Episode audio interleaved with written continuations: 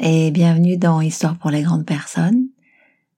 Nous sommes à la 16e histoire et vous vous rappelez l'histoire de l'éléphant? Je vous dis vous vous rappelez parce que je pars du principe que vous l'avez écouté. Si ce n'est pas le cas, je vous invite à le faire. C'est la première, elle est très elle est très inspirante, elle est très éclairante et c'est celle qui m'a donné envie de faire ce podcast on est un peu dans celle que je vais vous raconter aujourd'hui euh, sur les traces de l'éléphant devenu adulte euh, euh, et qui se serait transformé en âne. C'est assez court, c'est assez léger, mais pourquoi pas. Je vous laisse découvrir l'histoire de l'âne et la corde. C'est l'histoire d'un paysan qui se rend au marché avec trois de ses ânes. Il y va pour y vendre sa récolte. La ville est loin, au moins trois jours de marche. Le premier soir, il s'arrête pour bivouaquer à proximité de la maison d'un vieil ermite. Au moment d'attacher son troisième âne, il constate qu'il lui manque une corde. Il est un peu affolé. Il faut absolument que j'attache mon âne, sinon demain, il se sera sauvé dans la campagne. Après avoir solidement attaché les deux autres ânes, il monte sur son troisième âne et se dirige vers la maison du vieil ermite. Une fois arrivé, il s'adresse au vieil homme et lui demande N'auriez-vous pas une corde à me donner? Hélas, l'ermite ne possède rien, car il a depuis longtemps fait vœu de pauvreté, et n'a donc pas la moindre corde. Pourtant, l'ermite s'adresse au paysan et lui dit Retourne à ton campement et comme chaque jour, fais le geste de passer une corde autour du cou de ton âne et n'oublie pas de faire comme si tu l'attachais à un arbre.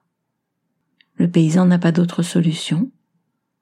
Il retourne à son bivouac et fait exactement ce que lui a conseillé le vieil homme.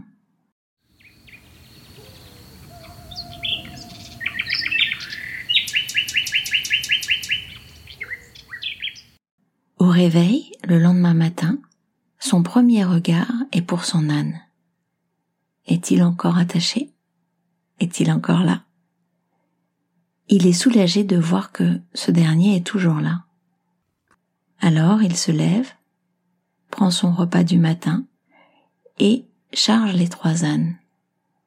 Il décide de se remettre en route, mais là, surprise, le troisième âne, celui qui n'a pas été attaché pendant la nuit, refuse de bouger.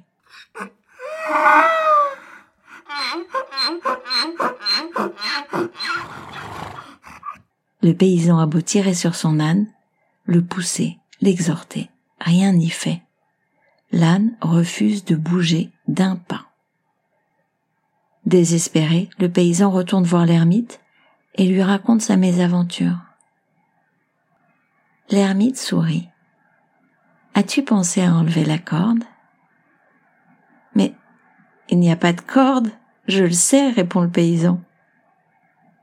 Pour toi non, mais pour l'âne, il y a bien une corde.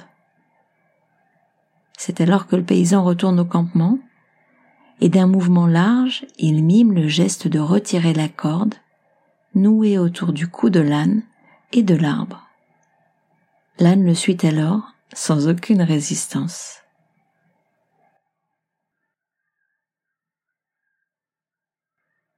Bon, elle est mignonnette cette petite histoire. Il me semble qu'on peut s'interroger assez rapidement sur les éventuelles cordes dont nous pensons qu'elles nous retiennent. Aujourd'hui, adultes, de nos voeux, objectifs un peu plus accessibles qu'il n'y paraît. Je vous remercie de m'avoir écouté. Je vous invite à écouter euh, Les mille et une nuits, la première étant le démon, et je vous dis à bientôt dans Histoire pour les grandes personnes, très certainement dans 15 jours. Merci et au revoir.